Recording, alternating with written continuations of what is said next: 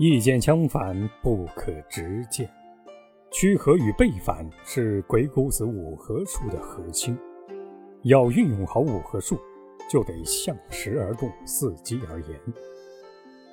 人贵有自己的独立见解，当今社会毫无主见的人是没有立足之地的。但是自己的主见往往合于彼而离于此，以至于计谋不两中。作为下属，如果不赞同上司的意见和见解，就勇于说不，这便是武。一般而言，只要你认为自己的意见是完全正确的，你的不同意见是为了公司考虑，是为了上司好，就要努力说出来，这便是和。五合数的运用在于自己，但是其效果就得由时间来检验。如果事实证明你的提议是完全正确的，上司就会对你欣赏不已。有的下属在工作中因为怕得罪上司，面对上司时唯唯诺诺；当上司的意见或者见解不正确的时候，他即便知道也不提出来。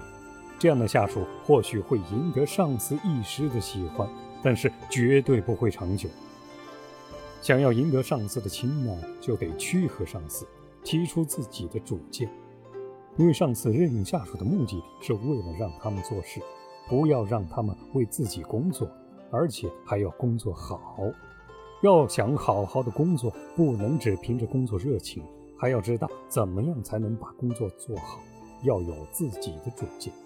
而有些人提出意见的方式却让上司很是头疼。例如说，啊，领导，您刚才说的观点。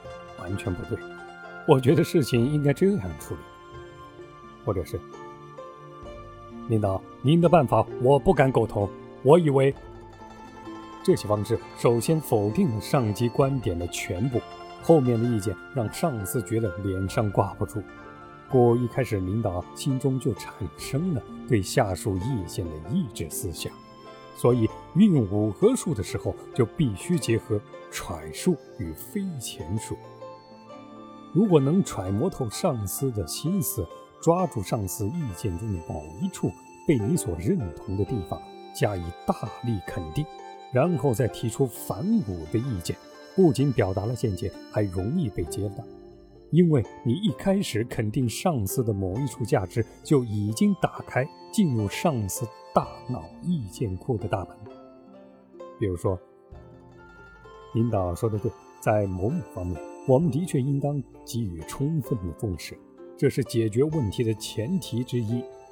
我认为，除此之外，我们还应当后面提了意见，然后重点在于论证的过程，说明、举例，指出不这样的后果，让上司意识到你的意见从实践上更加的可行。最后结束发言之时，千万别忘了强调你提出相反观点的出发点。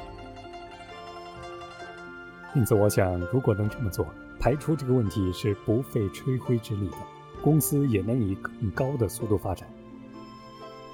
听了这话，上司会意识到你的一切建议的最终目的都是为了公司的前途，你的意见被采纳的可能性就不言而喻了。